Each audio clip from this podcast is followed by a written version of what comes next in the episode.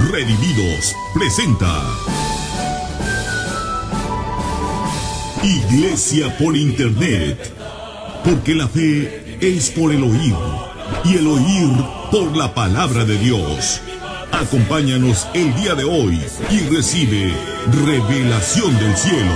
Queda con ustedes el apóstol Jonathan Mesa.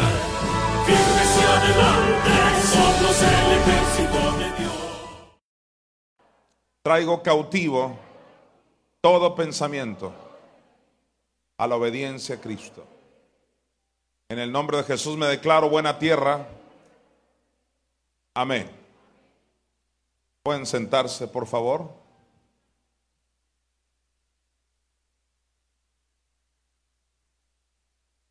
Vamos a comenzar en Juan capítulo 1, versículo 10. Hoy quiero hablarles de la persona de Jesucristo.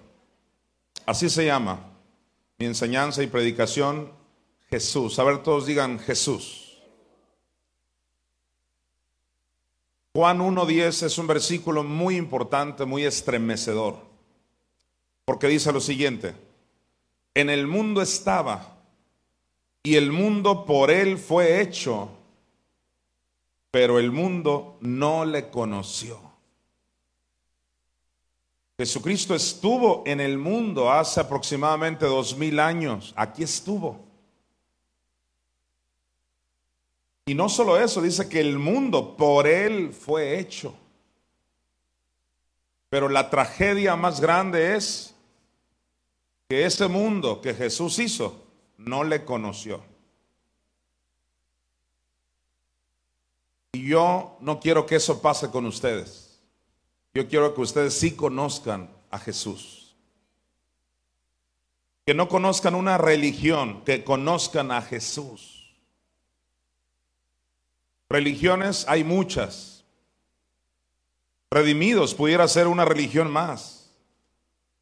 Porque hay gente que solo viene a socializar, a oír la música, a ver al novio, a la novia. Hay un compromiso, tenía que verme con alguien. Finalmente puede ser una religión más y no es el plan.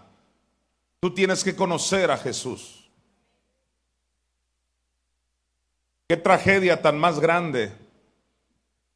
En el mundo estaba, el mundo por él fue hecho y el mundo no le conoció la religión más importante de su tiempo, el judaísmo, crucificaron a Jesús. Defendiendo más su religión, lo crucificaron a él. Y si Jesús hubiera venido en este tiempo, lo crucifican también. Porque a la gente no le interesa Jesús. Les interesa tal vez un carro. Les interesa tal vez que se les vaya una dolencia. Pero Jesús, Jesús. No, son muy pocos los que realmente aman al Señor. En el tiempo de Jesús la gente lo buscaba porque Él les daba de comer, o porque les sanaba un hijo, o porque les liberaba por allá a otro hijo. Pero esos mismos que recibieron beneficios son los mismos que dijeron crucifíquenle. Es decir, espíritu religioso. Con nosotros no debe pasar así.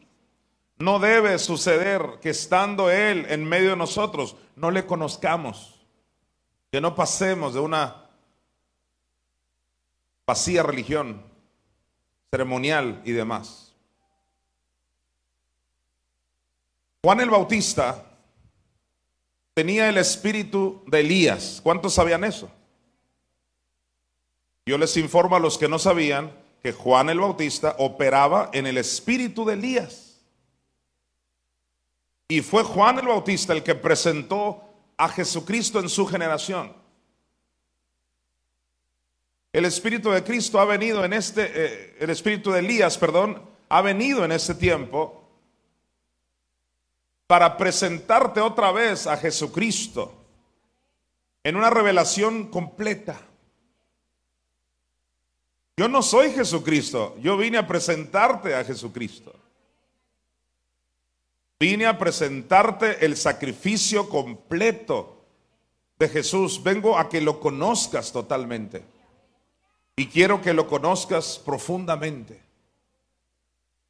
Que hoy pases de una religión, llámese como se llame, así se llame redimidos, que pases de ese nivel religioso de beneficios y que me interesa un carro y que la sanidad y que y qué bonito, pero ¿y Jesús cuándo? Quiero comenzar diciendo que Jesús es creador. Todos digan conmigo, Él es el creador. Volvamos a leer.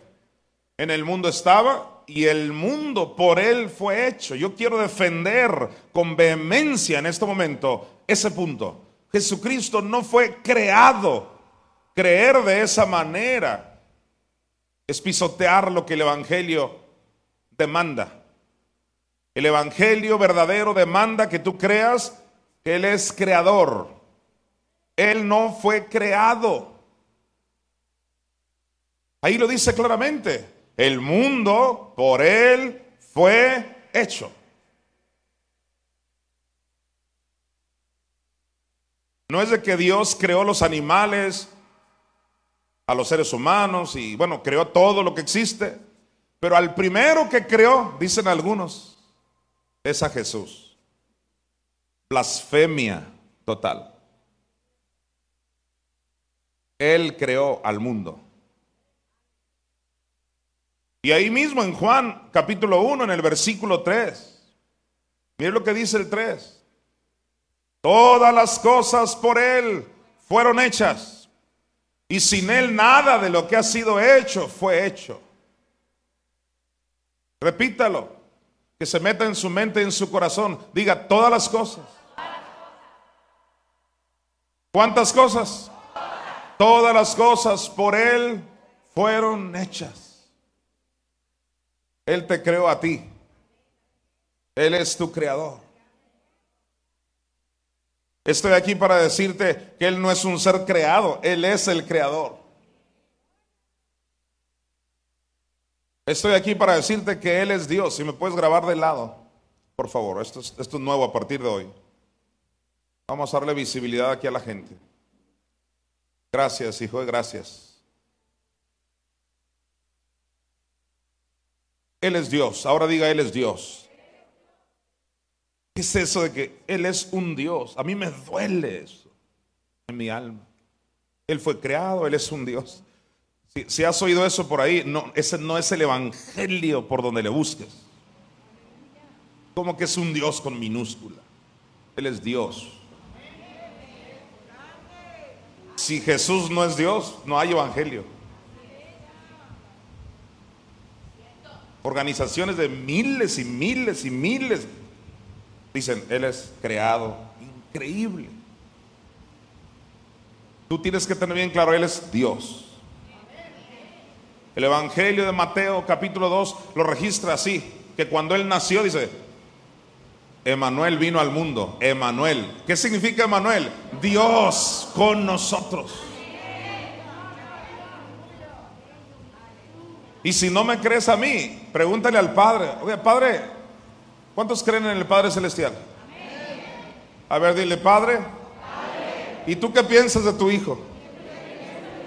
Porque hay quienes dicen, Él no es Dios, es el Hijo. ¿Qué no estás leyendo, Jonathan? El Hijo de Dios. No es Dios, es el Hijo. Bueno, pues vamos a ver qué piensa el Padre acerca de su Hijo. Hebreos 1.8.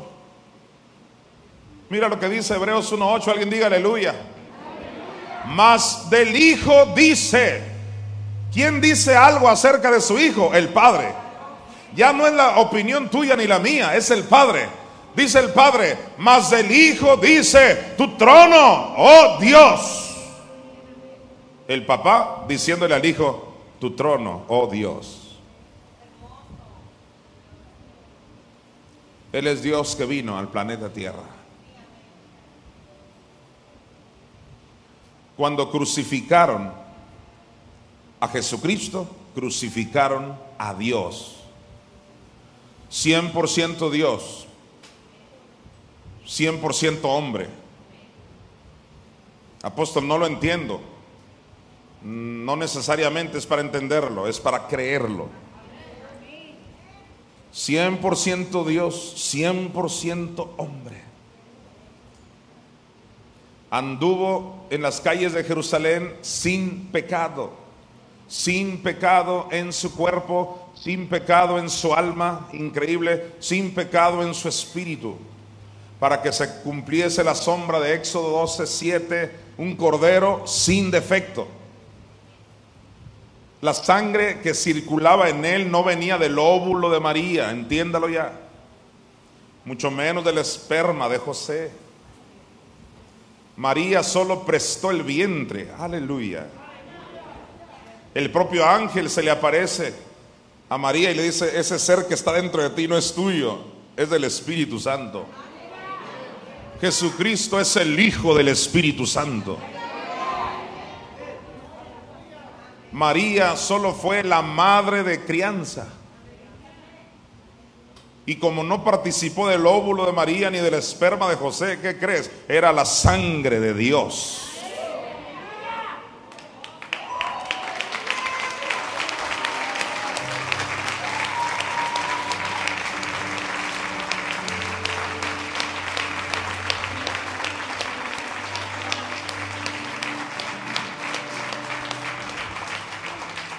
100% Dios, 100% hombre, la sangre inmaculada, perfecta, sin defecto, circulaba por él. La sangre que él derramó era la sangre perfecta. Era la misma sangre que circulaba en Adán. Adán era hijo de Dios. ¿Te fijas de dónde sacó la sangre Adán si no tuvo papá y mamá? Si tuvo papá y mamá. Era papá Dios y mamá Espíritu Santo. La sangre de Adán era perfecta.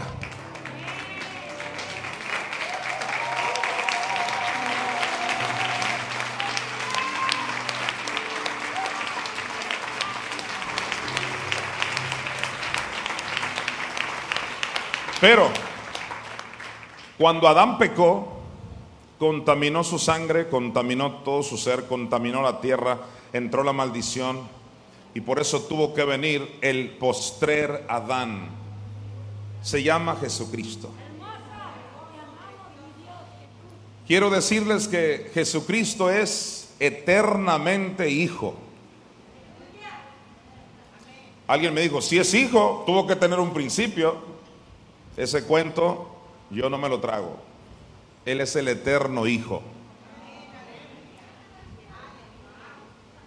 No porque era hijo tuvo un principio. No, no, no, no, no, no. Es el eterno Hijo. Así como el Padre es el eterno Padre. Y la Madre Espíritu Santo es la eterna mamá. Dígalo, el eterno. Aleluya. En el hebreo, el olam, el eterno. No tuvo principio ni fin. Al contrario, Él es el principio y el fin. Él es el alfa y la omega. Alguien dijo, bueno, eso de hijo es cuando ya vino al planeta. Le pusieron ese título. No, Salmo 2.12. Quiero que vayas para allá. Señores, antiguo pacto. Estamos en el antiguo pacto y se dice de Cristo, mira, honrad al Hijo. ¿Honrad a quién? Ahí está el Hijo y todavía no venía. Aleluya. Todavía no venía al planeta y ya era el Hijo. Y dice, honrad al Hijo para que no se enoje ¿Quieres hacer enojar al Padre? Deshonra al Hijo. No creas en el Hijo. ¿Quieres que se enoje papá Dios? Deshónralo. Pisotea su sangre. Ignóralo. El pecado por el cual el mundo va al infierno es por no recibir al Hijo. Jesucristo dijo, de pecado por cuanto no creen en mí. Todos los demás pecados son malos, negativos, afectan y hasta te pueden llevar a ese otro pecado. Pero bíblicamente, de acuerdo al Evangelio de Juan, el pecado por el cual la gente va al infierno es por no creer en el Hijo. El Hijo es el parteaguas de esta historia. Los propios mundanos, científicos y demás reconocen que hay un antes de Cristo, después de Cristo.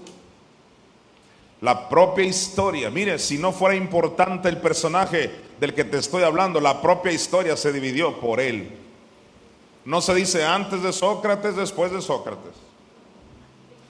Antes de Platón, después de Platón. Antes de Aristóteles, nada. Antes de Cristo después de Cristo. Honrad al Hijo. Donde no tengas al Hijo, perecerás. Jesús es la razón de tu vida o de tu muerte. El Padre envió a su Hijo, vamos a Juan 3, 16.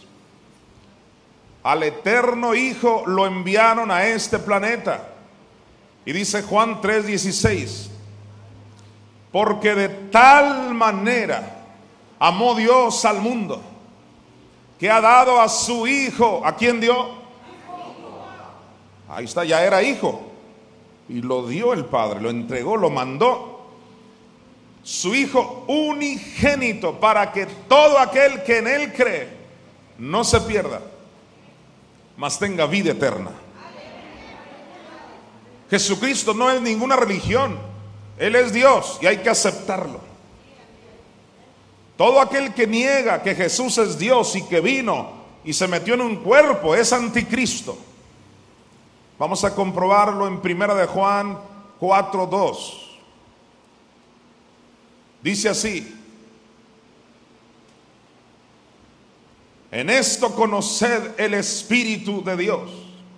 Apóstol, ¿cómo sé que no me agarró a mí un mal espíritu y me trajo para acá? Te voy a demostrar que fue el Espíritu Santo el que te agarró. Porque mira, dice, en esto conoced el Espíritu de Dios. ¿En qué conocemos que es el Espíritu Santo? Mira, todo espíritu, y espíritu con minúscula es persona, una persona. Todo espíritu que confiesa que Jesucristo ha venido en carne es de Dios. ¿Usted ya confesó que Jesús ha venido en carne? O sea, que se metió en un cuerpo. Si usted dice, sí, tú eres de Dios.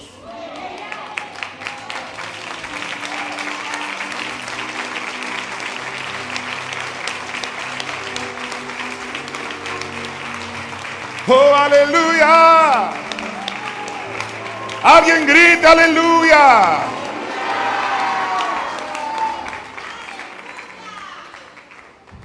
Me dijo una de esas personas que están aferrados a que Jesús no es Dios. Me dice, ese versículo no dice que creas que Jesús es Dios. Ese versículo, Jonathan, me dice, solo dice que todo espíritu que confiesa que Jesucristo ha venido en qué? Ha venido en carne. Así que ahí no dice que creas que Él es Dios, me dijo.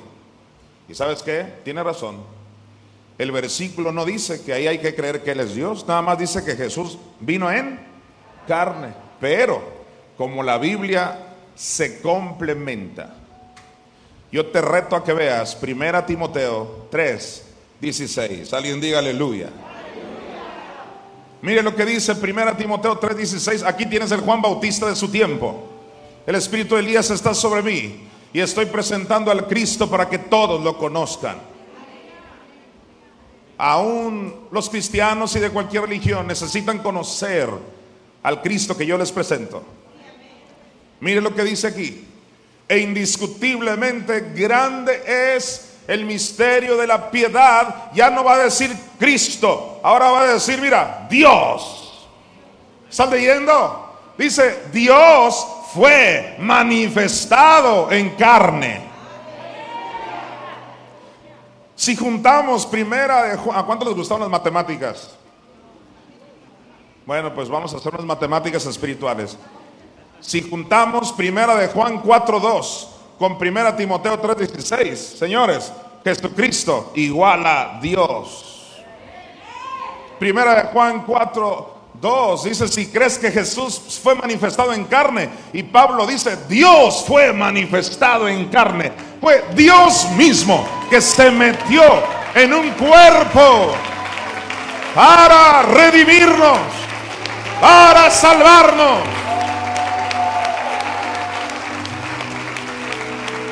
Apláudale más fuerte a Jesús. Dele el mejor reconocimiento al Rey de Reyes y Señor de Señores. Aleluya. Aleluya. Jesús es precioso. Oh, sí es precioso. Jesús es precioso para mí.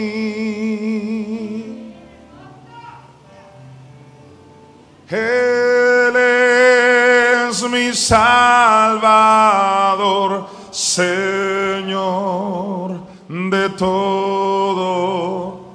Jesús es precioso para mí.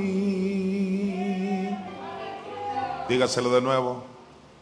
Jesús es precioso, o sí es precioso. Jesús es precioso para mí.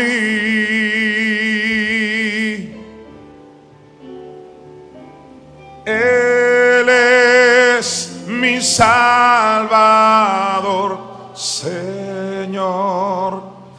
todo. Jesús es precioso para mí. A ver, ustedes solitos levanten sus manos. Jesús.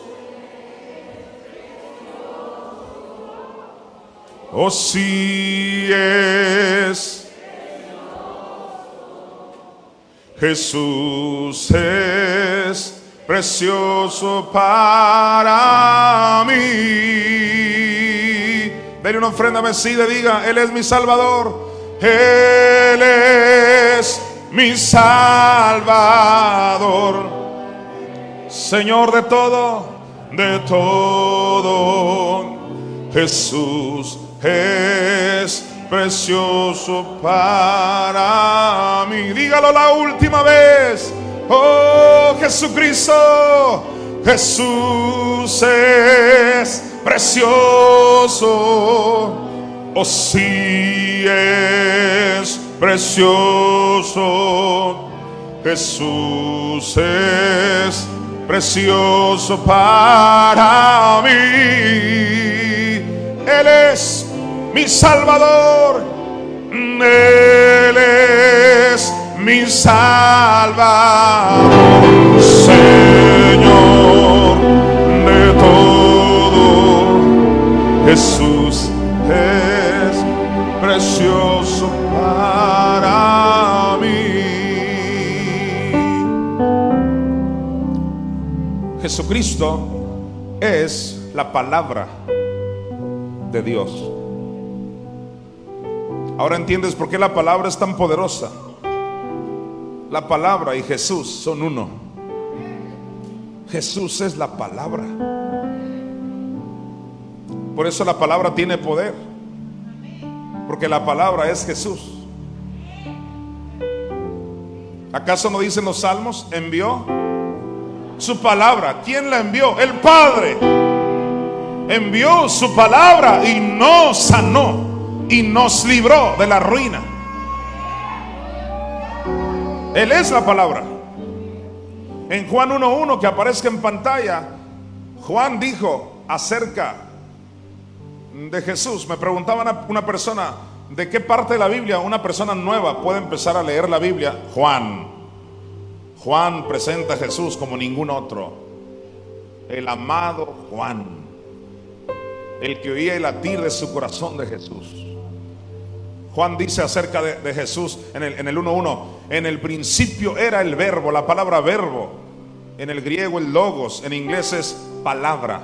Escuche cómo dice, en el principio era la palabra. Y la palabra era con Dios. Y escuche, y la palabra era Dios. No dice era un Dios. La palabra era Dios. Y ese Dios, que es la palabra, dice en el 1.14, mira lo que dice el 1.14. Y aquel verbo, ¿y en qué quedamos que era verbo? Palabra. A ver, diga, el verbo es la palabra. ¿Se refiere a quién? A Jesús. Pues dice aquí, y aquel verbo, o sea, la palabra, fue hecha carne. Se metió en un cuerpo, ¿lo puedes creer? Dios Wow. Inmaterial, intangible. Dios, el eterno, se mete el verbo, se hizo carne y habitó entre nosotros. Dios vivió en el mundo. Wow. Pero este mundo no estaba preparado para recibir a Dios y lo mataron. Porque el mundo prefiere sus religiones eso no, va a pasar por lo menos aquí en Redimidos. Necesitamos a Jesús.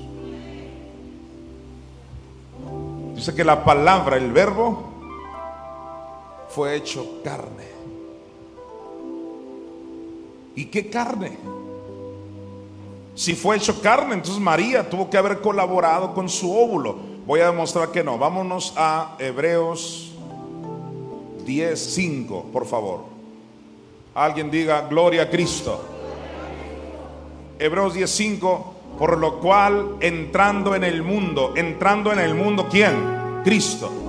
Venía del cielo, el eterno Hijo, aleluya. Iba entrando en el mundo. Venía del cielo. ¿Y qué pasó? Dice que entrando en el mundo, esto es lo que dijo. Sacrificio, ¿a quién se lo dijo? Al Padre sacrificio y ofrenda no quisiste, más me preparaste cuerpo. ¿Quién le preparó el cuerpo? El Padre. Ese cuerpo no tenía nada que ver con María ni José. Aleluya. El Padre le preparó un cuerpo al postrer Adán. Así que la sangre inmaculada de Dios anduvo en este planeta Tierra esa sangre que pudo redimirnos a nosotros. El Cordero perfecto. Pero una vez que Él decidió pagar el precio por ti por mí, porque Jesús sabía que tú y yo íbamos al infierno por culpa del primer Adán. Y la única manera que Él podía redimir a toda la humanidad, y redimir significa que nos pusiera en nuestra posición original como el primer Adán, sin pecado. La única manera era Él mismo cargando tu pecado y el mío. Y es por eso que Pablo dijo en 2 Corintios 5:21, acompáñeme, Pablo dijo, al que no conoció pecado, ¿quién es ese? Jesús. Por nosotros la palabra por denota sustitución en lugar de nosotros. Por nosotros lo hizo pecado. O sea, el Padre en común acuerdo con el Hijo, el Padre dejó que el pecado le cayera, el tuyo y el mío. Volvamos a leer. Al que no conoció pecado, por nosotros, a ver, hágalo así, por mí. Otra vez, dígalo, es por mí. Dice que por nosotros lo hizo pecado. ¿Para qué? Mira qué tremendo. Para que nosotros fuésemos hechos justicia de Dios en él. El eterno Hijo, el cual es Dios, se hizo pecado. El pecado tuyo y el mío y el de toda la humanidad. Él se hizo eso. Para lograr que tú y yo ahora seamos su justicia. Te fijas, no hay redención sin el Hijo. No hay redención si no se cree en la persona del Hijo del Dios viviente. En la primaria no te dijeron que Jesús era Dios. En la preparatoria no te dijeron que Él era Dios. En la universidad menos. En el posgrado y en la maestría menos.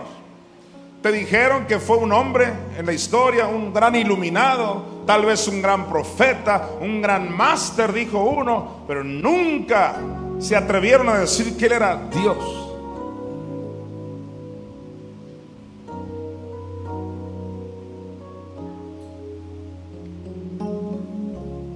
Tú y yo necesitamos entender que Jesús fue más que cualquier ser humano. Era el Dios hecho hombre. Tu creador. ¿Te puedes imaginar? Él te creó a ti.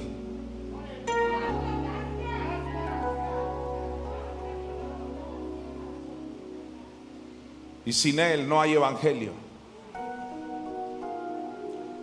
se hizo pecado, todo el pecado que tú y yo hicimos, pero también el que heredamos de Adán, Él lo cargó.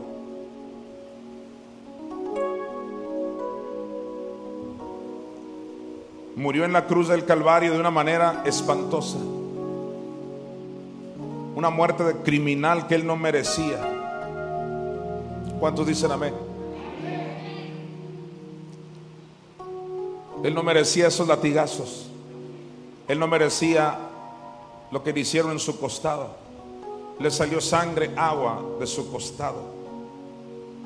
No merecía cuando le clavaron sus hermosas manos, sus hermosos pies. Le escupieron, le pusieron una corona de espinas terrible que traspasó sus sienes. No merecía tal humillación. Pero cuando Él lo hizo, lo hizo pensando en redimirnos a nosotros. Derramó hasta la última gota de su sangre.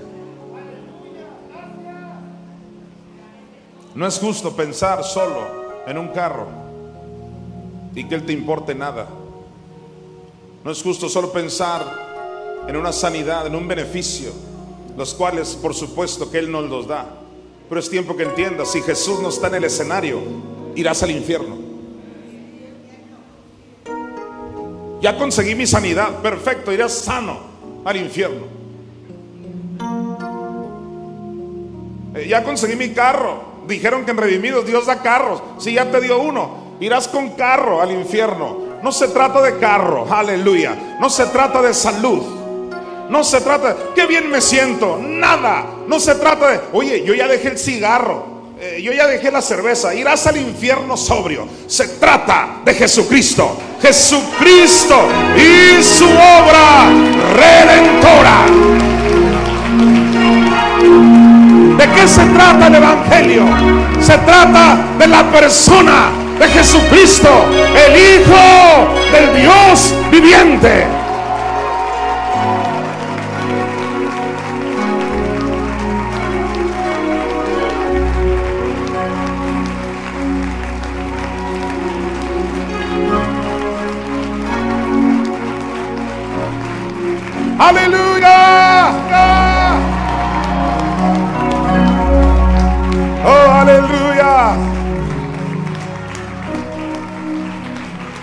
Jesucristo anduvo con muchos discípulos y agarró unos doce a nivel más personal. Y tenía tres todavía más personal. ¿Te fijas que al monte no se llevó a los doce? Agarró a tres nada más. Y dependiendo del caso, agarraba unos cuantos. Tenía también como 500 discípulos y otros miles, cercanos unos doce. Pero sabes, cuando él andaba por las calles de Jerusalén, nadie se enteró que él era Dios. Atención aquí, usted sabe que él es Dios, pero ellos no.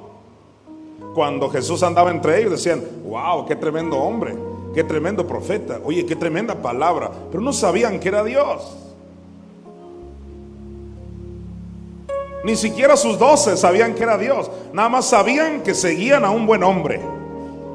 Sabía que seguían, sabían que seguían a un gran profeta que decía palabras diferentes, que su palabra era con autoridad, pero ni los doce sabían que él era Dios. Hasta que un día Jesús le llama la atención ese punto y junta a sus, a sus doce y les dice, para ustedes yo, ¿quién soy? Porque a Jesús le interesa saber qué piensas de él. Ah, un gran hombre, un gran predicador, un gran liberador. Me ayudó acá, me ayudó allá. Sí, pero ¿qué piensas tú de mí? Dice Jesús. Y sabes, de sus discípulos decían, bueno, pues unos dicen que eres Jeremías, que reencarnó, yo creo. O tal vez eres Juan Bautista que reencarnó en ti. Y varias teorías. Hasta que Pedro. Uh, Pedro. Se le ocurre una idea que no es humana le dice, tú eres el Cristo, el Hijo del Dios viviente.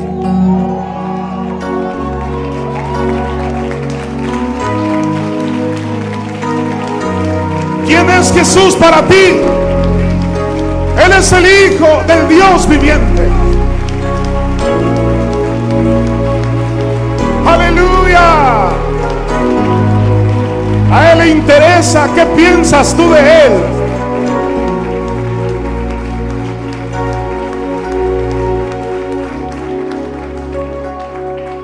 Y Jesucristo no le dijo a Pedro, tranquilo, Pedro, no exageres, no. Le dijo, no te lo reveló carne ni sangre, sino mi Padre. Escucha, ni Juan, menos Judas, nadie sabían que él era Dios. Hasta que Pedro dice, tú eres el Cristo, el Hijo del Dios viviente. Jesús dice, eso te lo reveló mi Padre. Mi Padre le revela a esta generación que Jesús es lo que es. Él es Dios. Él es el Hijo del Dios viviente.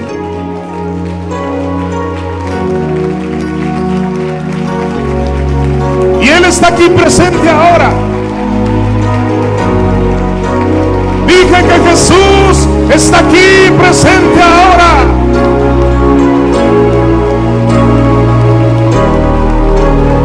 Alguien adore a Jesús, Señores. Aleluya.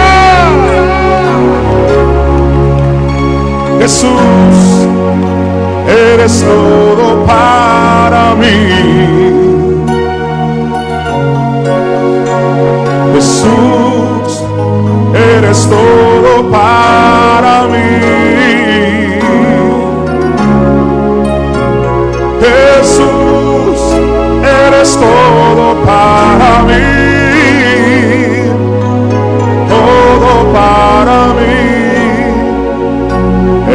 todo para mí.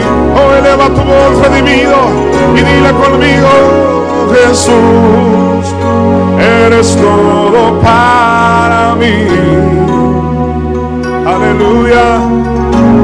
Jesús, eres todo para mí. Jesús, Jesús, eres todo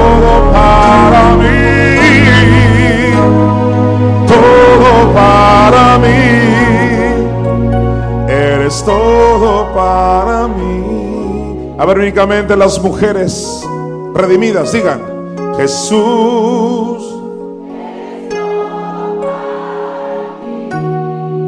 Esas las mujeres que redimió mi Señor Jesús.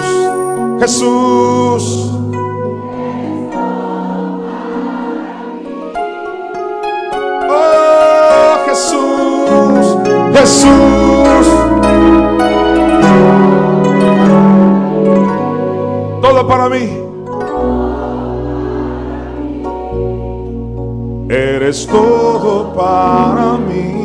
Vamos a ver si tenemos varones redimidos aquí en esta tarde. Jesús.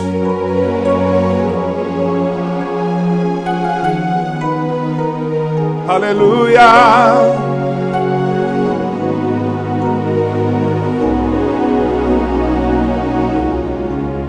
Oh, si hay varones redimidos, dice fuerte, Jesús.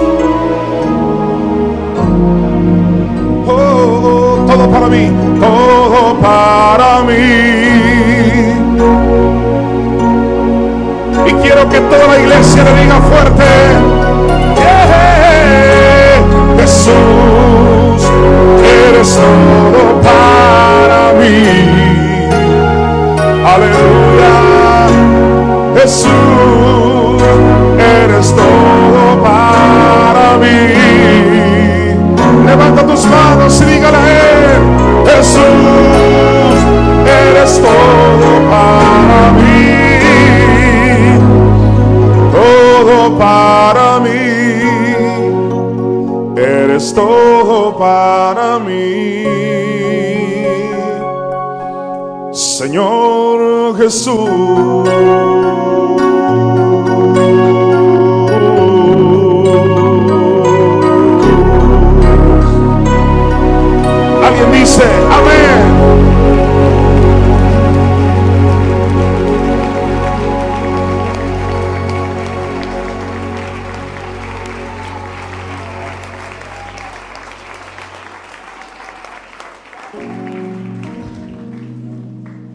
Redimidos ya sabemos y tenemos bien claro, Jesucristo no solo paga la cruz, sino que también hay un misterio que nos fue revelado a nosotros. Y es que Jesús bajó también a los infiernos. Nos fue revelado con una amplitud sin precedentes que el Cristo no solo sufre la cruz, bajó a los infiernos.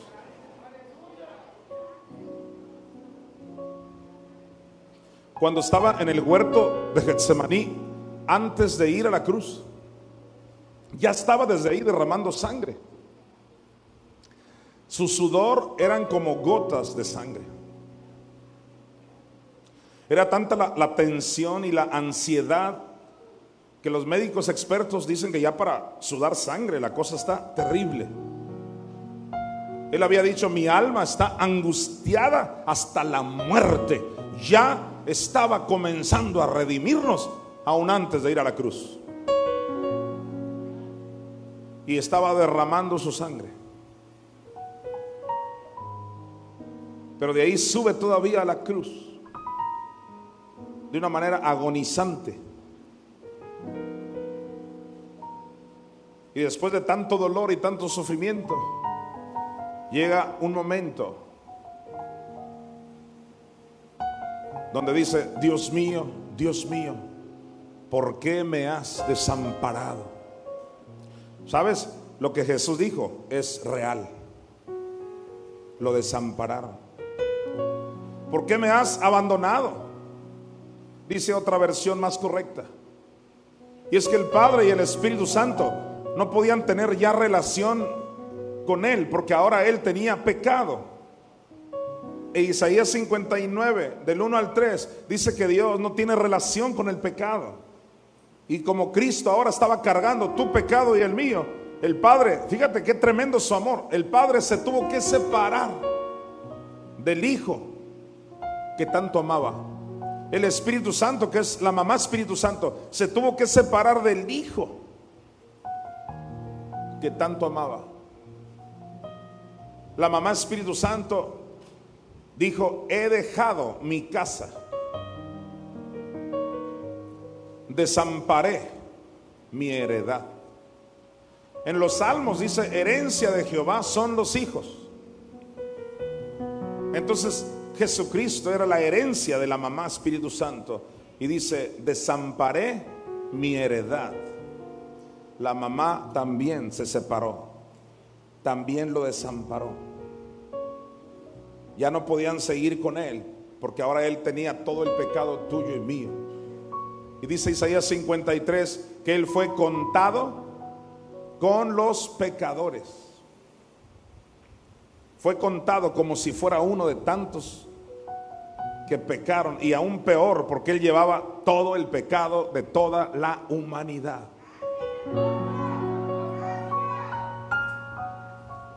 Papá y mamá lo tuvieron que dejar y él se sintió tan solo.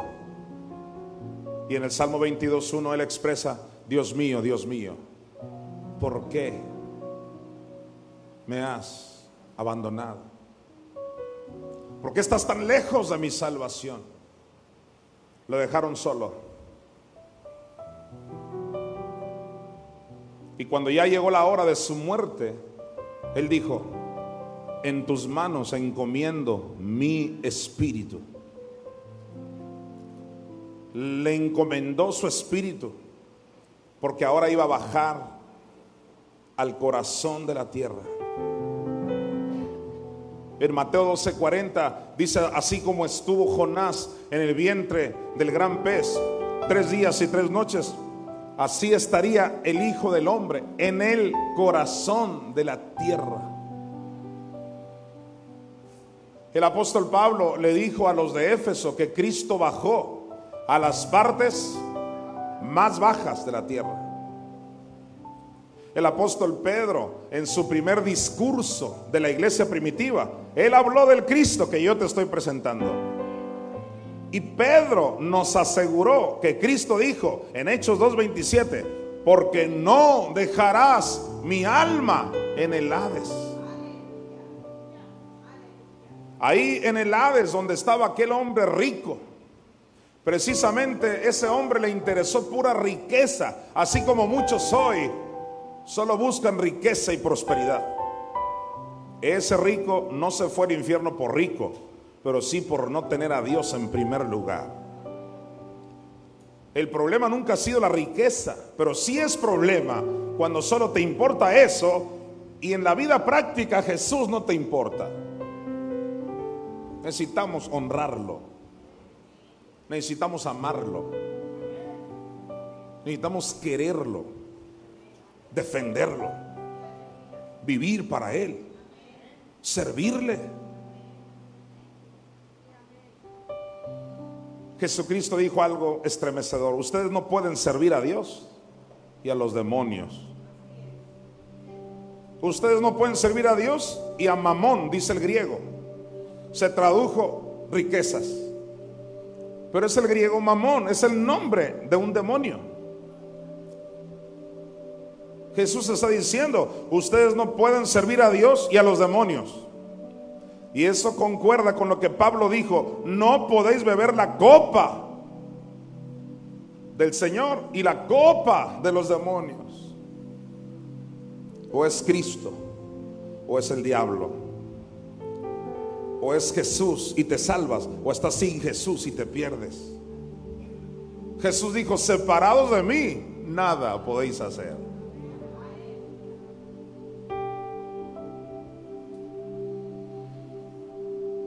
Él sufrió tanto, todo lo que tú y yo merecíamos, tres días y tres noches.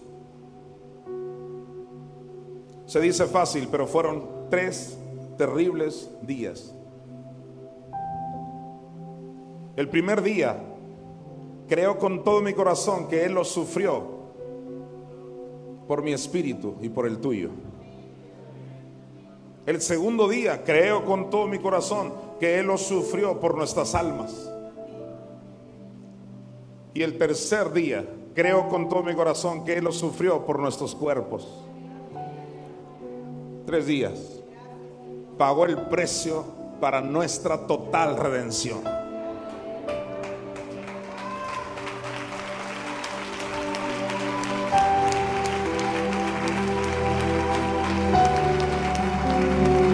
Te amamos Jesús.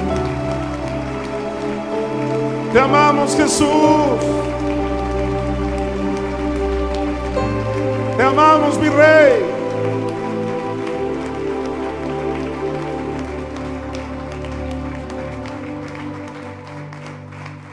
Jesucristo fue tan valiente, no solo en vida, sino cuando estaba en el infierno.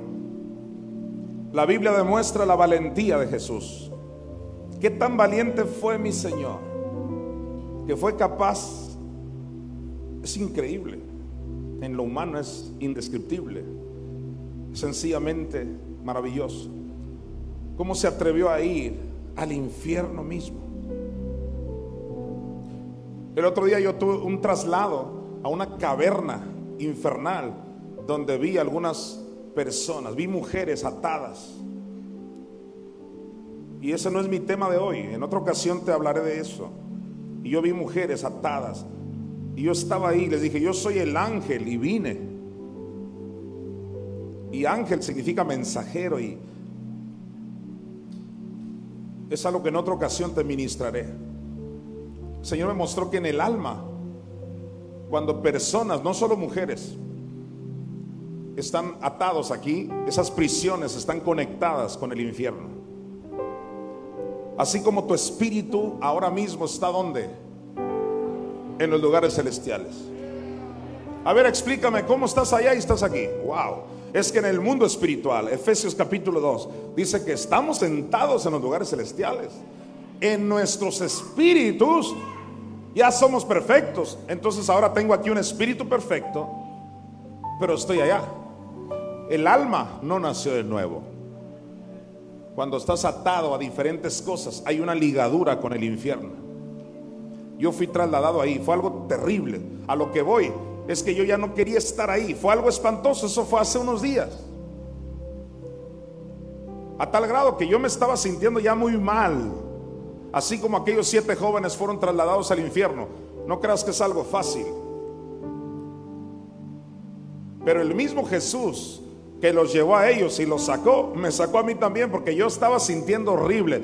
Y eso que era una pequeña celda de las muchas que hay en el inframundo. Pablo dijo las partes, plural, partes más bajas de la tierra. Los sitios tenebrosos de la tierra, sitios, plural. Los lugares tenebrosos, o sea que hay varios departamentos. Y estaba yo tan afligido que de repente sentí unas manos y yo sin ver quién era, sabía que era Jesucristo. Es el único que me pudo sacar de ahí. Eran las manos de Jesús. Y no lo vi y en cuanto sentí sus manos dije, Señor Jesús, Él es el, el único. ¿Qué tan valiente fue él que estuvo tres días y tres noches y no creas que fue llevado por el Padre y lo sacó como las experiencias que han tenido otros? No, él fue a sufrirlo por nosotros. Apóstol, fue quemado así, fue quemado, te lo aseguro, te lo aseguro, soy responsable de lo que enseño. Él fue quemado en el infierno. Tres días y tres noches.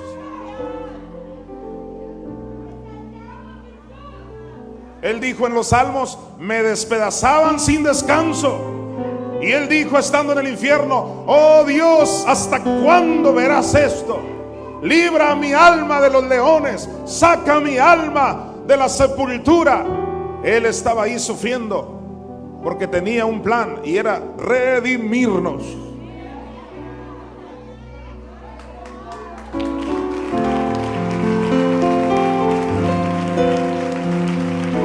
Ese es el Jesús que yo predico. Jesús se merece la gloria, la honra y la alabanza. de la gloria.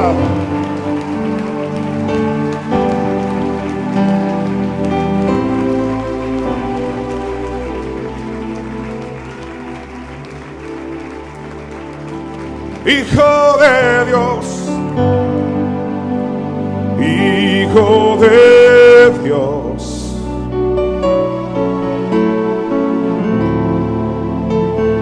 Recibe hoy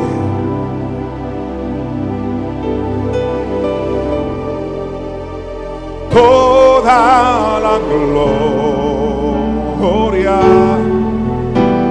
la honra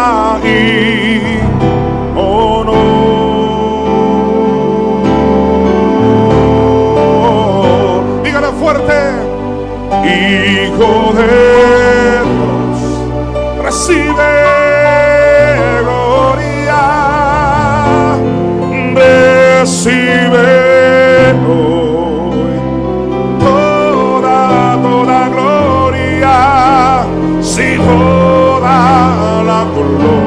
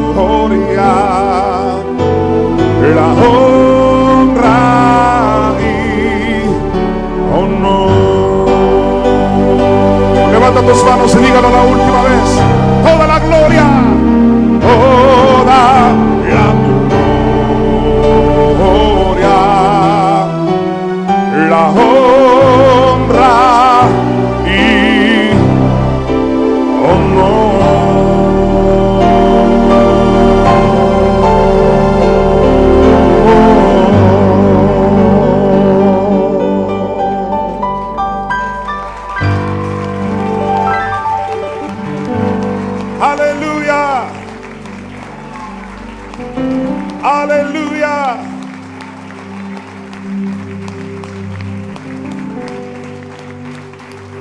Él es Jesús, el Hijo del Dios viviente. Aleluya. Aleluya. A Él sea la gloria en la iglesia. Oh, aleluya.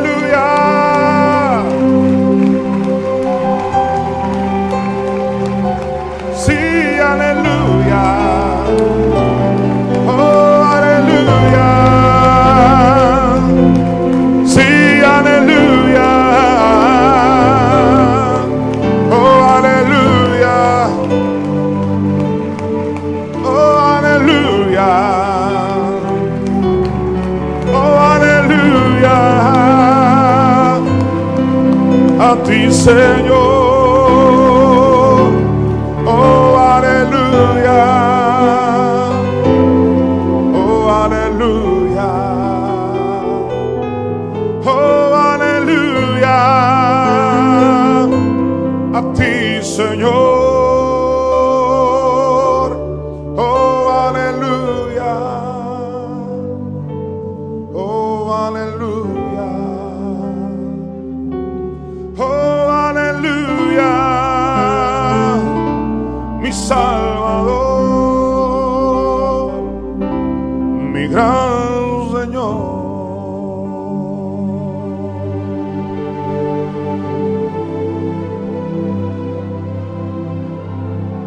Precisamente Juan el que anduvo con Jesús,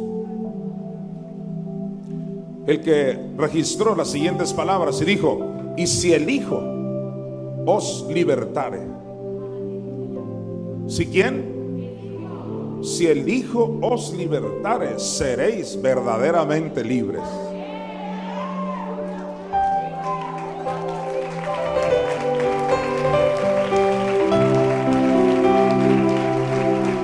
Alguien dele gloria a Cristo. Alguien dele gloria al Rey de Reyes y Señor de Señores.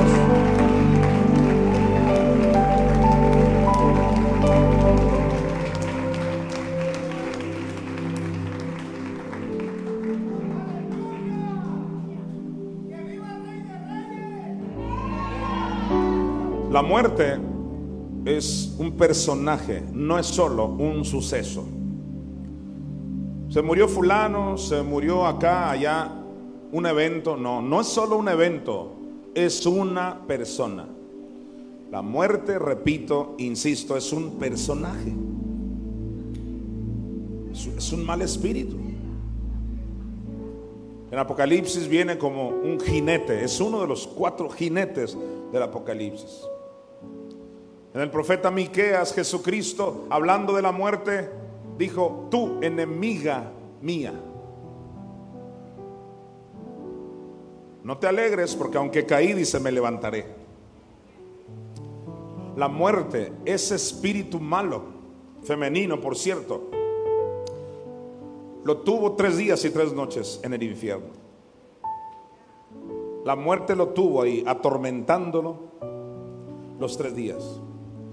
Pero dice la Biblia, en Hechos capítulo 2, que la muerte no lo pudo retener.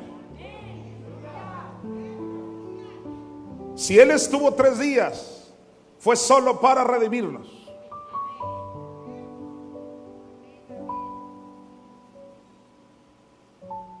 Y debido a que no eran los pecados de Él, esa fue la cláusula legal por la cual el Espíritu Santo lo pudo sacar de ahí. La Biblia presenta a Jesucristo como un abogado, pero también al Espíritu Santo como una abogada. La palabra paracletos, que se aplica al Espíritu Santo y que significa abogado, es la misma palabra paracletos que alude al Espíritu Santo, que alude a Jesús, o sea, a ambos. Cuando Jesús dijo, les voy a dejar al paracletos, abogado, se refirió al Espíritu Santo, una mujer abogada, mi madre. Pero en primera de Juan 2, cuando dice abogado tenemos, ese es Cristo y es paracletos. Tenemos dos paracletos, dos abogados. La razón que te menciono, que ella es abogada, aleluya. ¿Tú crees que un buen abogado no puede sacar de la cárcel a alguien? Mi madre como abogada encontró la cláusula perfecta para sacar a Jesús legalmente del infierno. Te voy a decir algo que te va a estremecer, pero ella no podía nada más diciendo, yo soy diosa y yo también creo el mundo y quítense todos. No, no, no, no, no, no, no, no. Ni Dios mismo durante cuatro mil años pudo hacer eso escucha esto, desde que Adán pecó, ni Dios podía llegar y arrebatarle lo que Dios le dio a Adán. No, porque Dios es un Dios de pactos. ¿Por qué crees que pasó un día, dos días, un mes, un año, dos años, décadas y milenios? Y el hombre bajo la condición caída por culpa de Adán, no había manera de cómo restaurar al hombre a no ser que viniera Jesucristo para hacer un nuevo pacto y hacer caer a Satanás en una trampa. La trampa fue que a Jesús le cae el pecado tuyo y mío. Y ahí es cuando dijo el diablo y la muerte y la iniquidad, ya lo tenemos. Ahora Él es un pecador como cualquiera. Nunca podrá salir del infierno y se lo llevaron al infierno. Pero la abogada de abogadas, mi Madre Celestial, dice, yo voy a descender al tercer día y tú no temas, hijo mío, porque debido a que esos pecados no eran los que tú cometiste. Es decir, por eso Jesús se esforzó andando en esta vida para no, puedes creer esto, para no cometer un solo error. ¿Por qué? Porque donde él cometiera un error, ya no lo iban a poder sacar del infierno. Y dice Romanos 8 que él venció la ley así, a puritita obediencia. Aleluya. Y la razón que nunca pecó es precisamente para que una vez Él en el infierno, la mamá tuviera el derecho legal de resucitarlo. Porque no eran sus pecados, eran los tuyos y los míos. Y al tercer día desciende la mamá y le dice, mi hijo eres tú. Y lo levanta entre los muertos.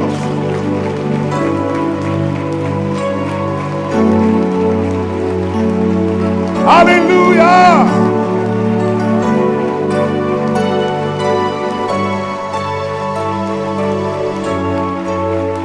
Oh, gloria a Dios. Alguien grite, Cristo vive.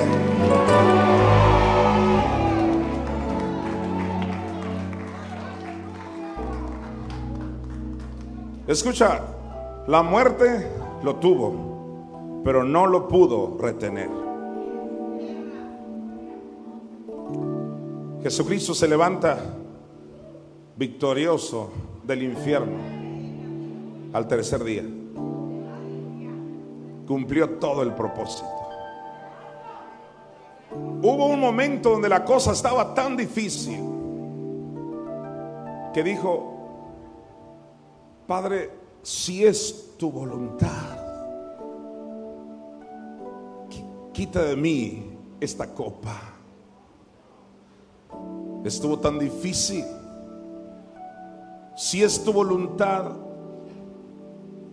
quita de mí esta copa. ¿Qué es la copa? De acuerdo al Salmo 116, su descenso a los infiernos. El separarse de papá y de mamá. Eso era lo que más le dolió, su separación. Porque el Dios eterno siempre ha estado unido, Padre, Hijo, Espíritu Santo, unidos. A tal grado que la teología dice que la, la deidad es indivisible. Y es cierto, fueron indivisibles. O sea, ¿qué es indivisibles? Que era, no se dividían jamás. Padre, Hijo, Espíritu Santo, unidos siempre. Pero lo que la teología no sabe, y yo sí sé, es esto, que fue indivisible, pero por amor a ti y por amor a mí se dividió. Y es cuando Jesús dice, ¿por qué me has abandonado? Y la razón es por amor a todos los que están aquí presentes.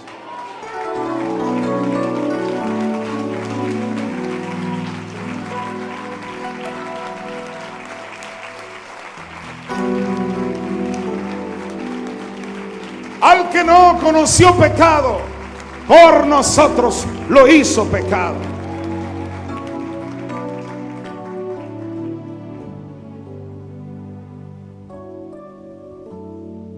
Una vez que Jesucristo resucita, ahora todo el que crea que la mamá Espíritu Santo lo levantó del infierno, se salva.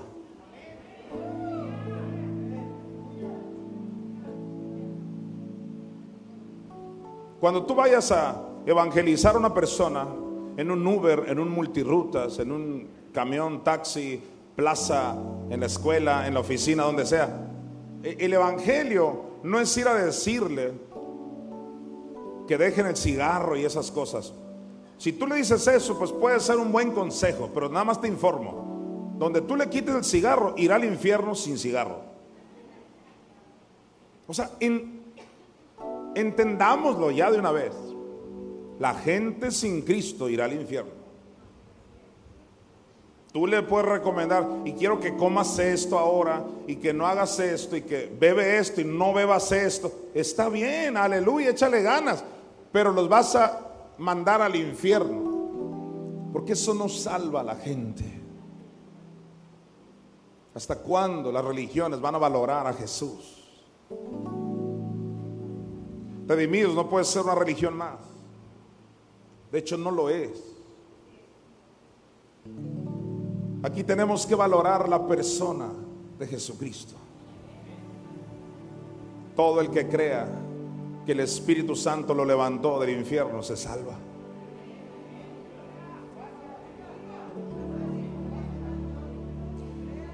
Si hay una persona aquí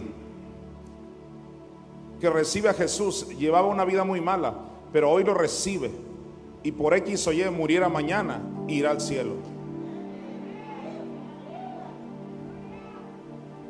Pero gracias a Dios que no nos dieron a escoger. Usted recibe a Cristo y también puede ser librado de la muerte. Y también es librado de la pobreza. Y también es librado de la enfermedad.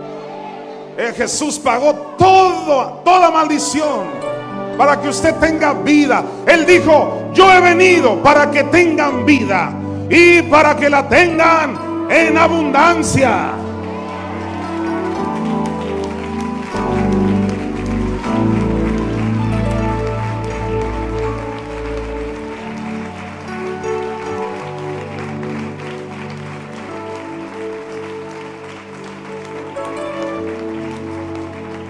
Alguien grite aleluya.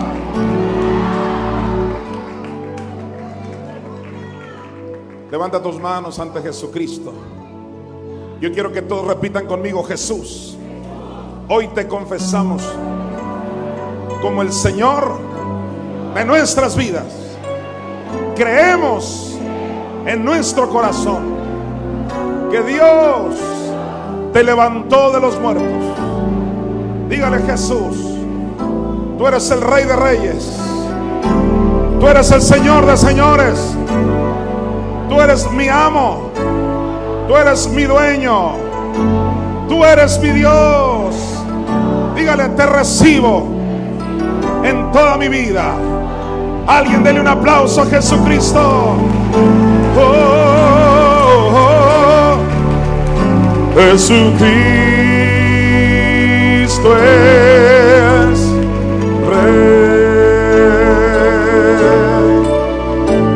Jesucristo es Rey. Postrado soy ante sus pies. Jesucristo.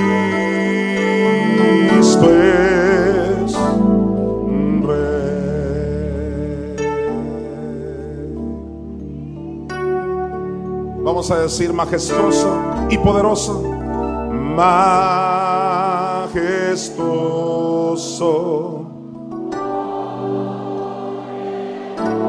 Y digno del oro, digno de.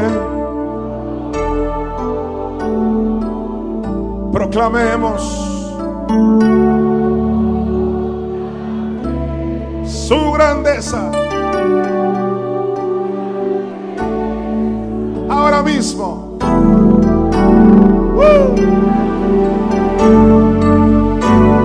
Jesucristo el Rey, Jesucristo.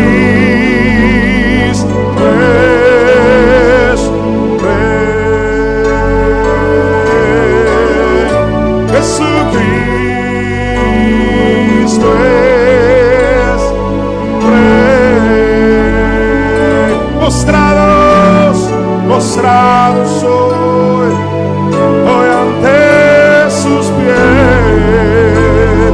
Yeah. Jesucristo, oh, yeah. levanta tus manos, levanta tu voz y le decimos Jesucristo. Pues, yeah. Oh, oh, oh, Jesucristo.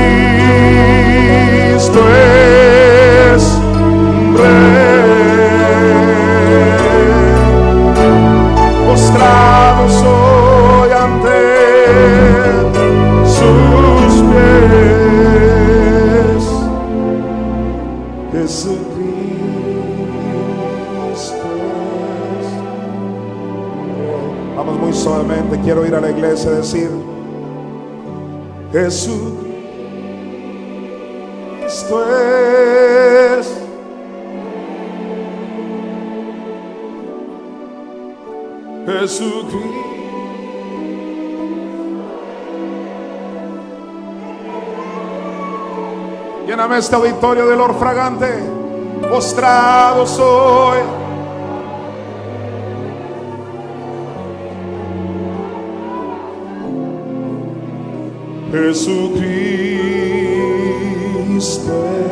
oh, es Rey.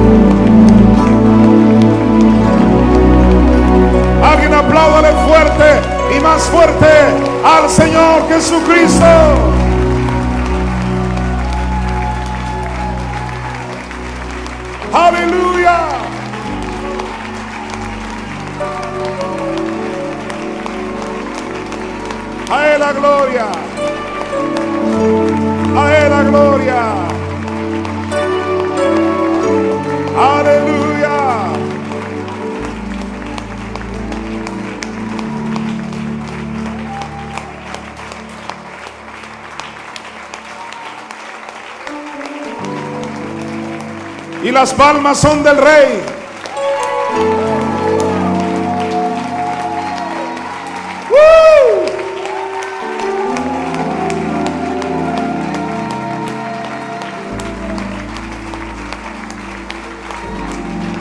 Te exaltamos Jesús.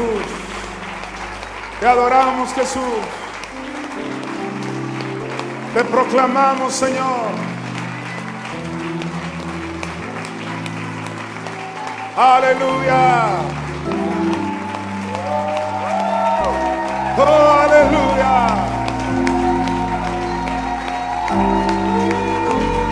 Aleluya. Aleluya. Aleluya.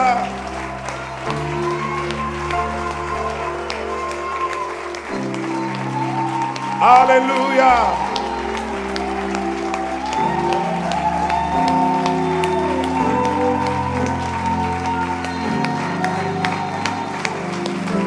Levántese, Señor, y sean esparcidos sus enemigos.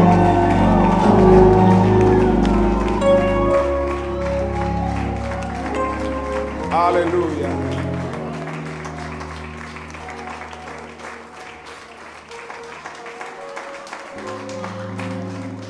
Todos los que ya recibieron a Jesús, que la gran mayoría aquí ya confesó a Jesús, y otros lo están confesando, lo confesaron ahora hace poquito, tienen que saber, por favor siéntense, tienen que saber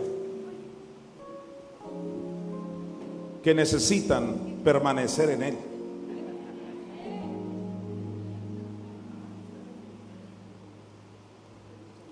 Yo ya confesé lo que dice Romanos 19.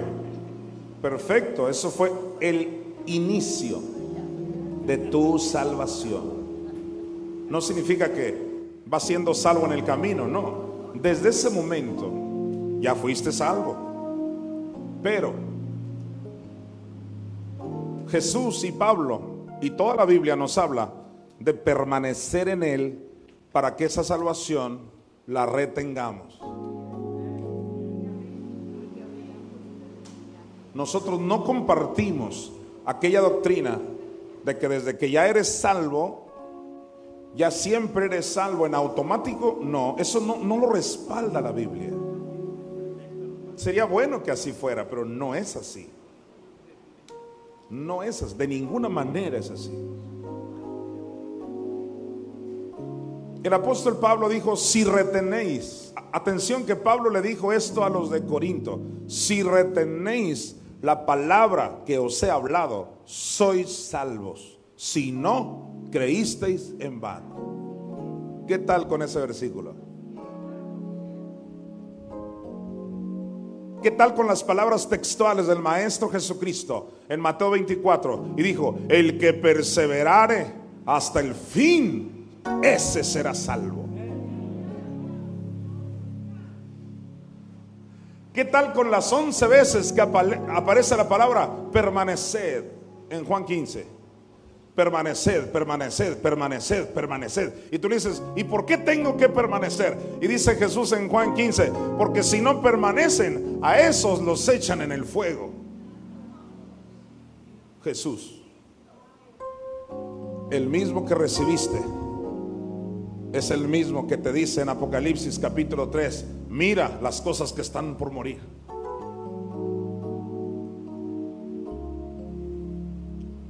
Necesitas permanecer en el Hijo. Yo tengo 20 años hablándote del Hijo. Fui yo quien te enseñé que Él sufrió la cruz y el infierno.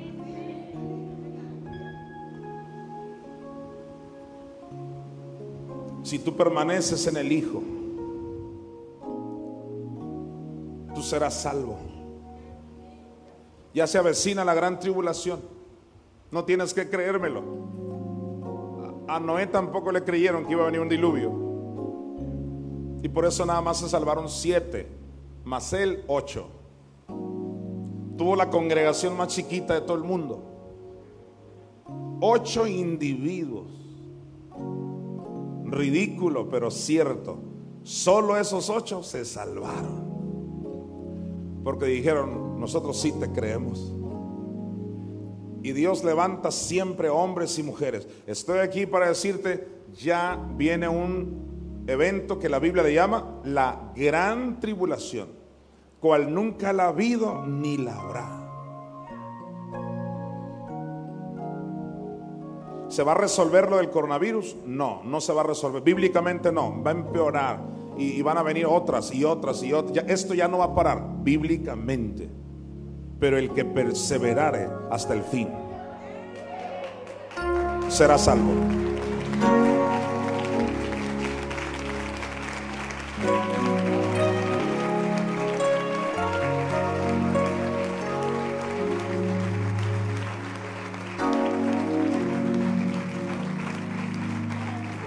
Hoy más que nunca Señor, te necesito. ¿Por qué no le dices a Jesús? Hoy más que nunca, Señor, yo te amo, yo te amo. Hoy más que nunca, Señor, quiero decirte que te amo sí, más que nunca, Señor. ¿Cuántos aman a Jesucristo? Cántale conmigo. Hoy más que nunca, Señor, te necesito. Hoy más que nunca, Señor, yo te amo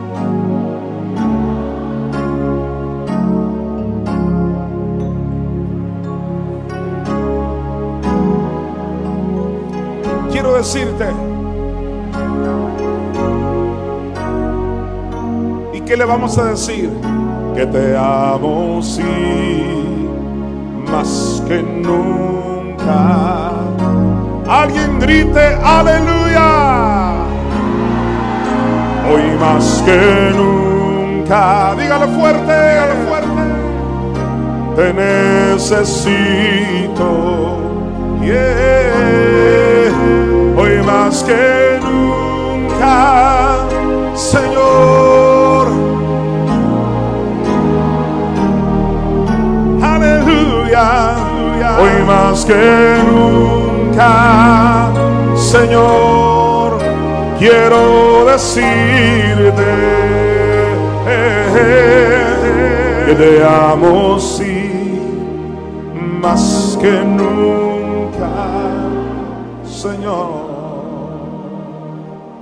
Quédate, Señor. Vamos a cantarle. Oh, quédate, Señor, ya se hace tarde.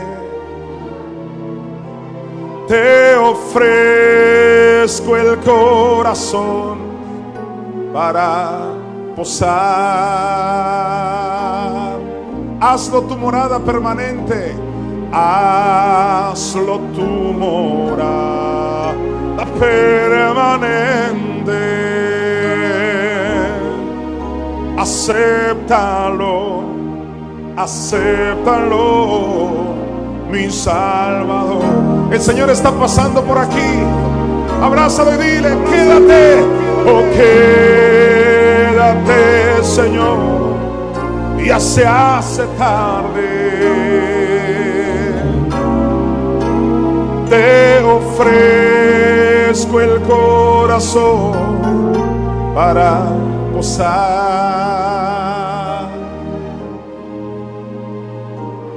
Hazlo tu mora la permanente. Acéptalo, acéptalo, mi Salvador. A ver, usted solito, redimido, levanta tu voz, levanta tus manos y dile, oh, quédate.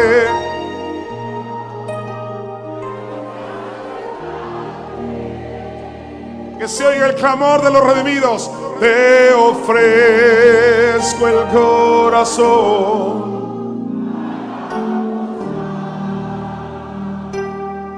Hazlo tu morada permanente. Hazlo permanente. Eh, eh, acéptalo, acéptalo, mi Salvador. Pueden sentarse, por favor. Y así sentadito, dele su mejor aplauso a Jesucristo el Rey.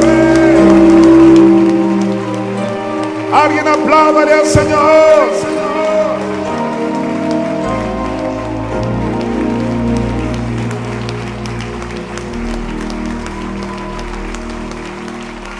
Aleluya, aleluya.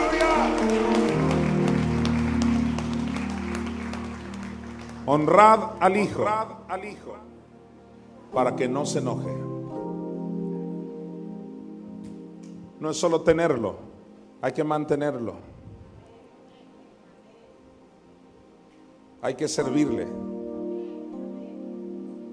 Hay que retener nuestra confesión. ¿De quién? De Él. Siempre ha sido Él. Jesús. Dice la autora de los Hebreos, retengamos nuestra profesión. Griego, homologio, que significa las mismas confesiones que hiciste al principio. Retén tu confesión. Todos los días, ¿qué tiene? Tú eres mi Señor. Aleluya. Señor, sigo creyendo. Yo así le digo, de repente despierto una madrugada. Sigo creyendo que Dios te levantó de los muertos. Porque nadie es salvo hasta que esto termine, señores. O sea, no es, entiéndelo, no es el que comienza, es el que termina. Y dice Jesús a los tibios, esos que no son ni fríos ni calientes. Wow. Dice, a eso los vomito de mi boca. Señores, Jesús dice eso. Siete jóvenes colombianos fueron al infierno y estando ahí le preguntaron a Jesús, ¿quiénes son esos que están ahí? ¿Por qué fueron al infierno? Jesús dice, por normales. ¿Cómo normales? ¿Sí? La gente hoy en día dice, pues yo normal. O sea, no te claves tanto. Ni muy, muy, ni tan, tan. Esos normales están en el infierno ahora. Dios no dijo que fueras normal. A Jesús le dan asco los normales. Hay apóstol, está hablando usted muy fuerte. No, es más fuerte decir que Él vomita a los normales. Él lo dijo a las siete iglesias del Apocalipsis. Dijo, por cuanto no eres ni frío ni caliente. Hasta dijo, ojalá fueras frío. Por lo menos el frío, dice, un día de estos va a agarrar la onda porque está muy helada la cosa. Pero el que no es ni frío ni caliente, sino normal ahí. Ah, es el principal engaño del diablo. Esa gente normal que se congrega de vez en cuando, diezma de vez nunca. Ofrendan a la larga, medio alaban, medio normal. Una vida normal te llevará al infierno. Lo dijo Jesús.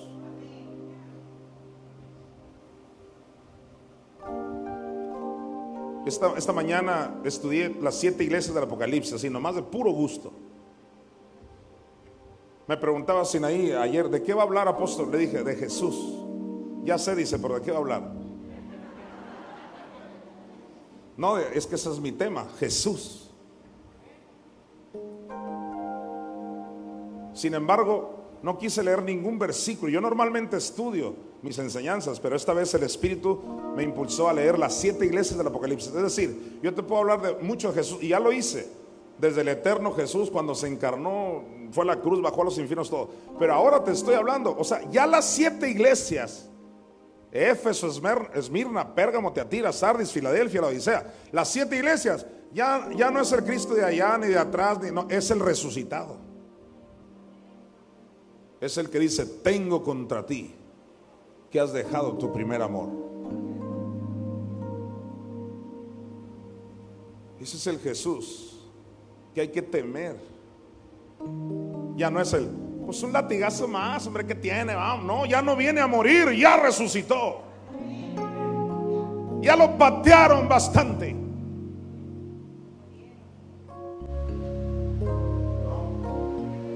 Ahora es el que dice, arrepiéntete, dice, si no vengo y te quito el candelero. Ese es el resucitado. El resucitado dice, si te sigues juntando con Jezabel, heriré a tus hijos de muerte. Y todas las iglesias sabrán, wow, ese es el, el Cristo resucitado. Y aunque en el griego es un permisivo, no es que él mata, pero por causa de él viene juicio. Jesús, el Hijo de Dios, está aquí.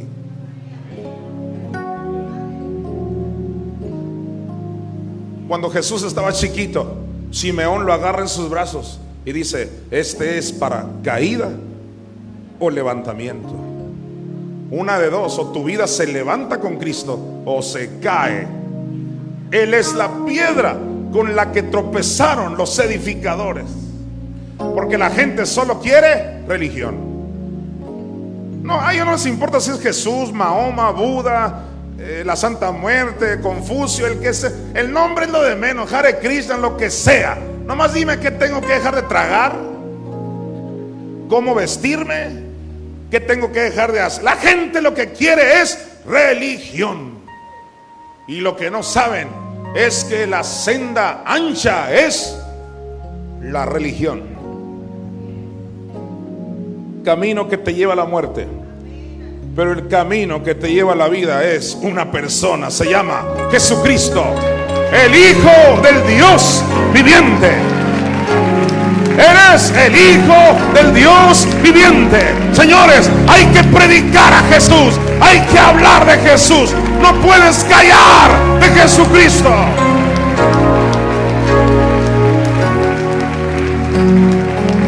Aleluya.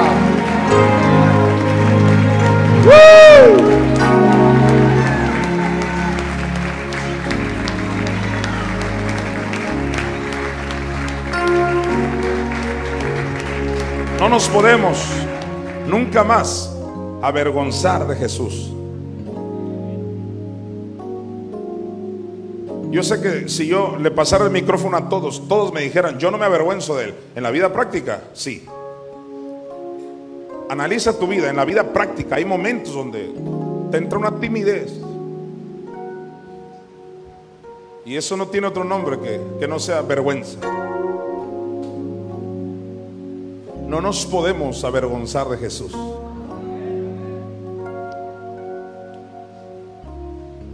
Es que ya no, ya no, Ya no está de moda decir creo en Jesús. Eso suena mal. Me veo mal ante un mundo tan intelectual, tan sabiondo. La sabiduría, que acá, que allá, que Grecia, que me veo mal. No, no, no, no. Te ves bíblico. Ni uno de esos te creo a ti. Ni un filósofo te creo a ti. Ni uno de esos maestros que te quieren hacer sentir caca. Ellos no van a dar la cara por ti. El único que da la cara por nosotros es Jesucristo. Cuando toca la enfermedad tu vida, ni uno de esos aviondones va a venir a ayudarte. El Señor sí. Él es el que rescata del hoyo tu vida. Él es el que te corona de favores y misericordia. Él es el que te saca de la enfermedad, de los problemas. Él es la vida.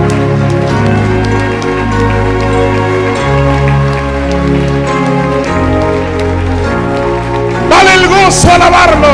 Vale el gozo predicarlo.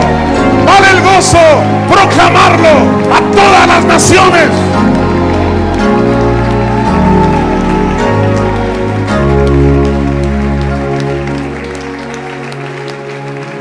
Aleluya.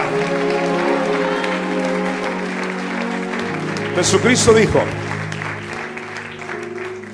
Él dijo claramente, el que se avergüence de mí en la tierra. ¿Alguien me está oyendo todavía? El que se avergüence de mí en la tierra, dijo Jesús, yo, qué tremendo lo que vas a oír, dijo, yo también me voy a avergonzar de él.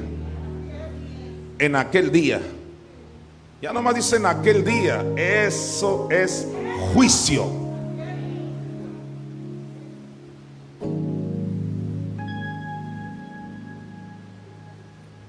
Dijo el pastor Arnoldo Gutiérrez, Dios es bueno, pero no es un buenazo. O sea, no es tonto tampoco. Dice el Padre, honren al Hijo para que no se enoje. El Hijo es el todo. Aún la mamá Espíritu Santo que tanto amamos, ¿cuánto la aman a ella? Ella dice, honren a mi Hijo. ¿Sabías cuál es la blasfemia contra el Espíritu Santo. ¿La blasfemia contra quién? Contra el Espíritu Santo. ¿Sabías que la blasfemia contra el Espíritu Santo no es algo que se levanta contra ella, sino contra su Hijo? El que no crea en el Hijo blasfema contra la mamá. O sea, la mamá exalta al Hijo, el Padre envió al Hijo para que en Él esté concentrado todo. Jonathan Mesa habla del Hijo.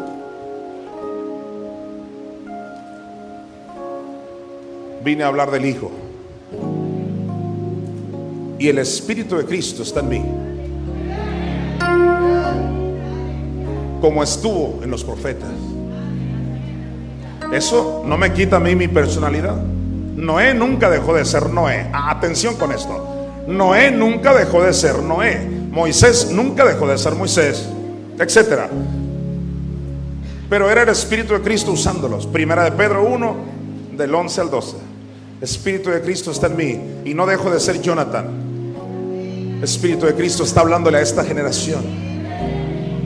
Los tormentos completos del Señor, su resurrección. Y ahora te dice el Señor en estos últimos tiempos, el que permanezca en mí tiene vida eterna. El que permanezca en mí tiene todo el soso, todo el poder que les he prometido, toda la autoridad, todas las cosas se le dieron al Hijo y todo el que cree en Él lo tiene todo.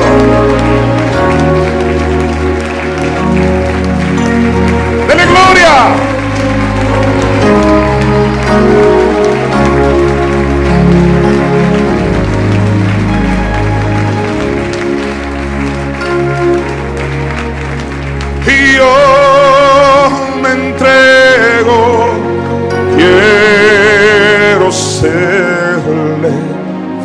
Así sentados, levanten sus manos y digan, yo me rindo. Yo me rindo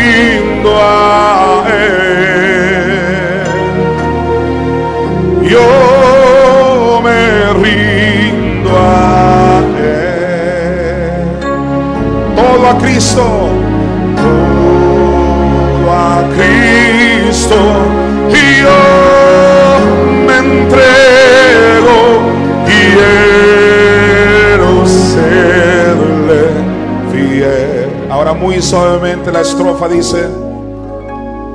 Todo a Cristo yo me entrego con el fin de serle fiel.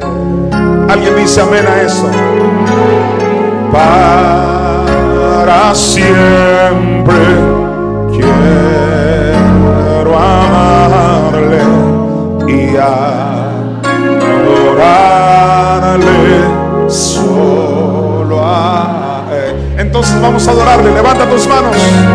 Fuerte.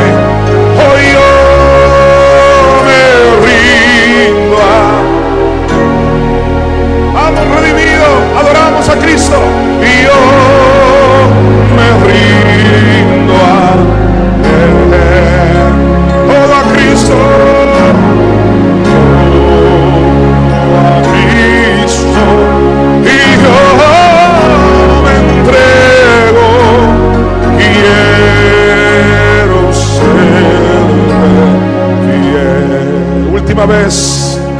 yo me rindo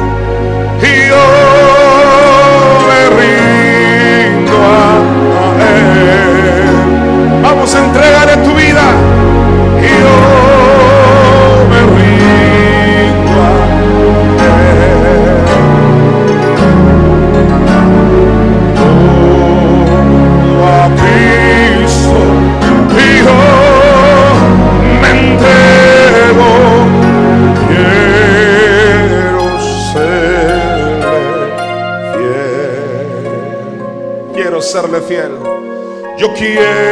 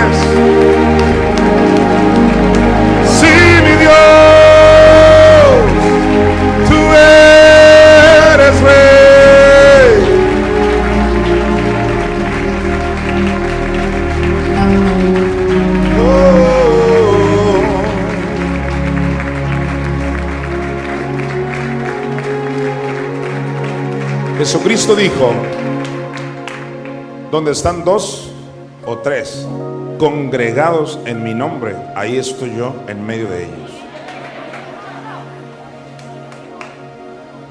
Puedes estar seguro que Él está aquí. Aquí está.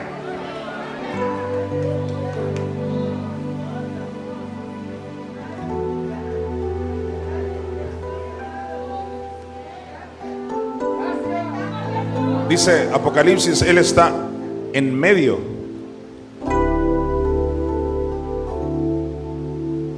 de los candeleros, o sea, las iglesias.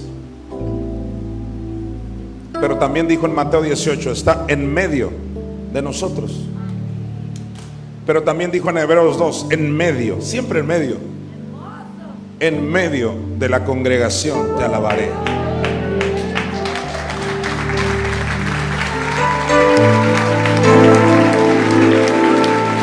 Aplauda, Él está aquí en medio.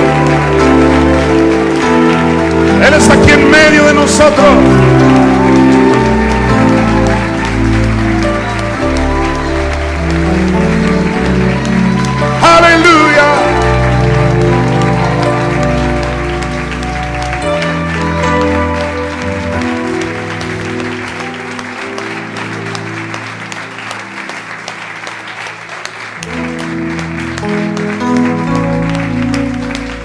Levanta tus manos, iglesia. Hay una canción que llena mi corazón. Porque si en la Biblia a nosotros se, nos llama los amados, ¿cuánto más Él? Él es el amado. De hecho, no nos amaran si Él no hubiera pagado el precio por nosotros. Nos aman por Él. Soy amado por Él. Soy acepto por Él. Él es el amado del cielo. Levanta tus manos. Y quiero que le cantes. Digno es el Señor. En su trono está. Hoy te coronamos, rey.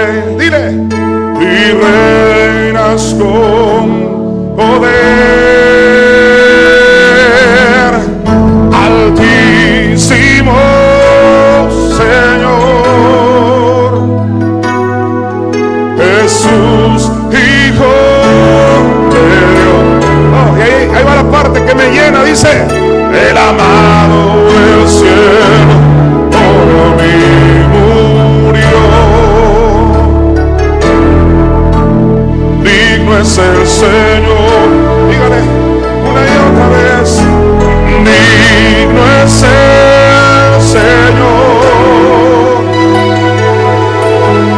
En su trono está. Vamos a proclamarlo.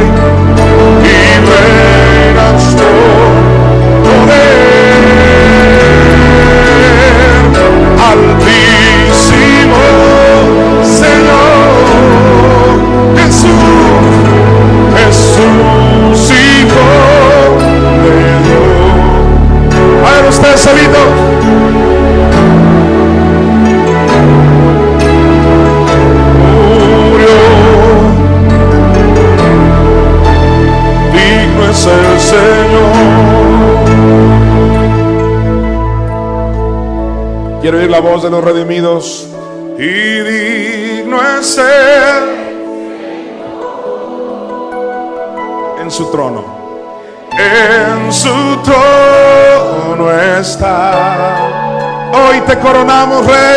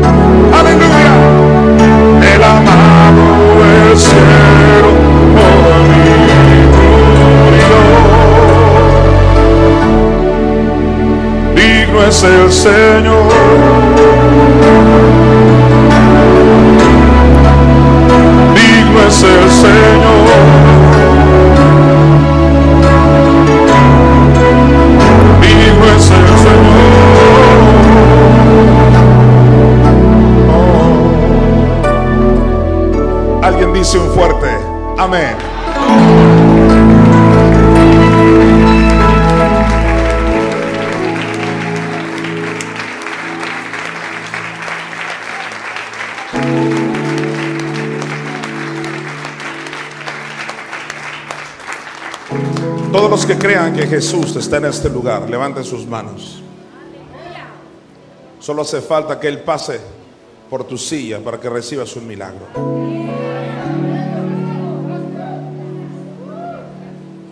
Quiero que bajes tus manos. Ahorita las vas a subir porque vas a recibir toda clase de milagros. Porque Él es un Dios de milagros. Yo no sé cómo hay tantas religiones hoy que hablan de Dios, pero creen, ni practican, ni operan en milagros. Oye, si hablar de Jesús es igual a milagros. Tú lees Mateo, Marcos, Lucas, Juan, puros milagros. Jesús, milagros. Y la autora de los Hebreos dice, Jesucristo es el mismo, ayer, hoy y por los siglos. Y antes de que levanten todas sus manos, antes quiero decirte, recordarte que cuando los discípulos estaban queriendo sacar el demonio de un joven, no pudieron. Ya estaban realmente preocupados porque el demonio no se iba. Pero ¿qué crees? De repente ven que Jesús viene bajando del monte. Ya me imagino la paz sintieron los discípulos. Así de que, wow, llegó Jesús, se arregló todo. Efectivamente, baja Jesús del monte y dice, tráiganlo para acá. No sin antes de decirles, generación incrédula. Dice que echó fuera el demonio así. Llega Jesús, se arregla todo. Aquella mujer tenía 12 años con flujo de sangre, terrible enfermedad. Y dice, de repente oyó hablar de Jesús. Y no solo oyó hablar de él, sino que ahora Jesús estaba pasando por esa ciudad. Y ella se apropió y dice, yo no me voy a perder esta oportunidad. Porque decía, si tan solo tocare el borde de su manto, yo recibo. Llega Jesús, se arregló el problema de años de esa mujer. Jesús va pasando por otra parte y hay un ciego, el famoso Bartimeo.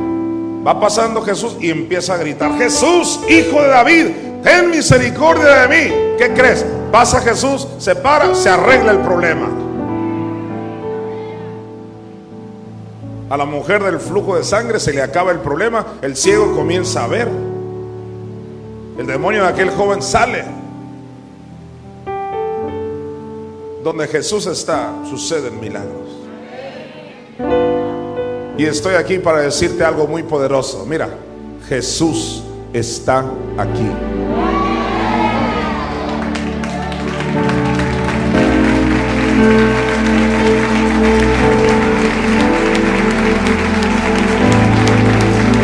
Lo crees, exáltalo.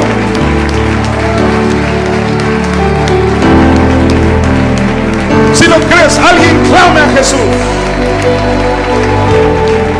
Alguien clame a Jesús. Alguien clame al Hijo del Dios viviente.